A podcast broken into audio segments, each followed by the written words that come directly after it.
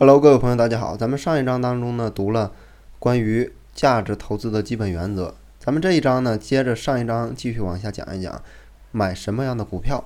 对于一个价值投资者来说，对待买什么样的股票这个问题上，看起来有点上纲上线的味道。可可这样做实际上是有必要的，因为少了对买股票的严格要求，持有时就会有这种心里发虚的感受。也就无法淡定自如地面对股价的波动。反过来来看，股票价格的波动能够影响到咱们的情绪，就难以成为真正的价值投资者。对于不应该买什么样的股票，咱们在前面有简单的提到过。现在呢，针对股票买卖的微观上的行为，提出两点原则性的建议。第一呢。就是股票盘子大小和绝对的价格高低，不是价值投资者进行投资决策的主要依据。这句话很好理解，我们相信经常听到周围的人有说过：“哎呀，贵州茅台，哎呀，两百多块钱一股，这价格太高了，肯定有泡沫，就不去买了。”哎呀，中国平安都已经五十多块钱一股了，这肯定这个太高了，不能追着追涨去买。还有一种人就是说，哎呦，你看中国建设银行，哎，这个市值太高，盘子太大，咱们不能买，这个肯定涨不起来，涨也涨不了多少。如果说咱们内心还有这样的声音出现的话，那么就可以说你在这个股票市场当中连一个初学者都算不上。那么第二条原则是什么呢？就是要忘掉技术分析指标的存在。只看股价与内在价值的比较，这是啥意思呢？就是说我们要在投资的过程当中，不要试图去预测股票的价格未来的走势，因为没有人知道明天的股市会收在什么点位。即使说对了，那也是纯瞎蒙的，请坚信这一点。K 线图是过去股价走势的反应，非常科学直观，一看就能够一目了然，是一个很好的东西。股市的涨跌确实有一个趋势，否则就没有牛市、熊市这个说法了。但这个趋势仅是针对大盘而言，试图判断每一次小的趋势，从中这个赚价差是投资者的大忌。也就是说，我们在投资的行为当中可以适当的参考大趋势，但要忽略掉这种小的趋势，因为趋势是客观存在的。不过小趋势不为人所把握，技术分析就是试图把握这种小趋势，从大趋势到小趋势挨个抓，到最后却发现根本就是徒劳无功。表面上价值价值投资呢，好像也是借助了这种趋势的力量，在低位时买进，然后静静的等待。虽然说上涨也不意味着一定要卖出，但却是卖出的必然前提。但本质上，价值投资与趋势投资。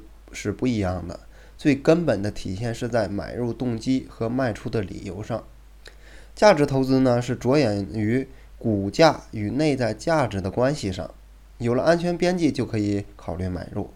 虽然 K 线图也可以作为股价高低的一个参考值，但却不是做出投资决策的根本依据。在选股方式上，很多投资者都是满大街的找股票。试图发现这种物美价廉的好股票，格雷厄姆确实采用过这种投资方式，但并非价值投资的唯一方式。其一生就是在寻找被市场低估的黑马。这样的投资方式被调侃为“捡烟蒂”。好的公司股价都不可能到达他的要求那么低，所以买到的股票质地是值得怀疑的。更重要的一点是，你如果满大街的去寻找价值被低估的股票，就不可能做到对所有的股票都有所了解。前面咱咱们也谈谈到了，对企业了解越深，咱们就越有信心，在大跌的时候咱们就买入。而满大街去找股票的话，咱们是不可能对每一个股票都深入了解的。也正因为了解不深，所以投资风险就会相应而生。所以，格雷厄姆式的这种满大街找股票的价值投资方法，咱们就让它成为历史吧。正确的做法是什么呢？其实，正确的做做法就是对一定数量的好公司进行长期的跟踪研究。这个一定数量的范围以二十到五十家为宜，这也就能克服了格雷厄姆那种投资方式的问题，可以对企业进行一个深入长期的了解，从而来增加对企业的信心，从而有勇气在对方下跌的时候，我们去买入。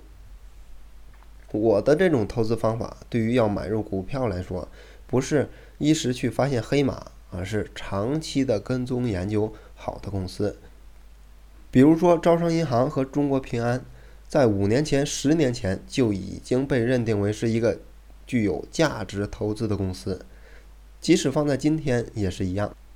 这样的公司在短期时间内是不会改变其经营的根本质的，所以我们就可以长期的去追踪它。一旦它的价格走低的时候，咱们就可以坚定的去买入。也就是说，这类公司价格越跌的时候，实际上买入的风险就会越低。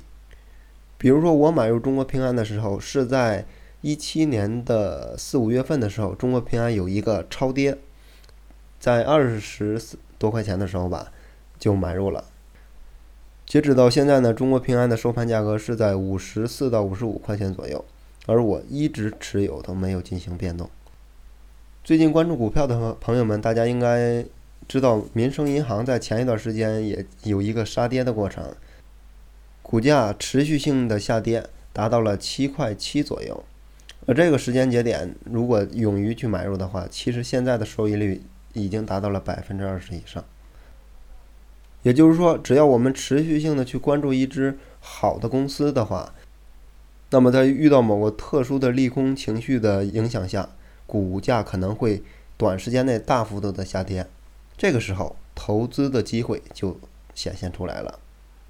而我们如果能够在这个时间节点去勇于的建仓买入，从长远的角度来说，收益是一个大概率的事件。好了，以上就是咱们今天分享的一点内容，咱们明天见吧。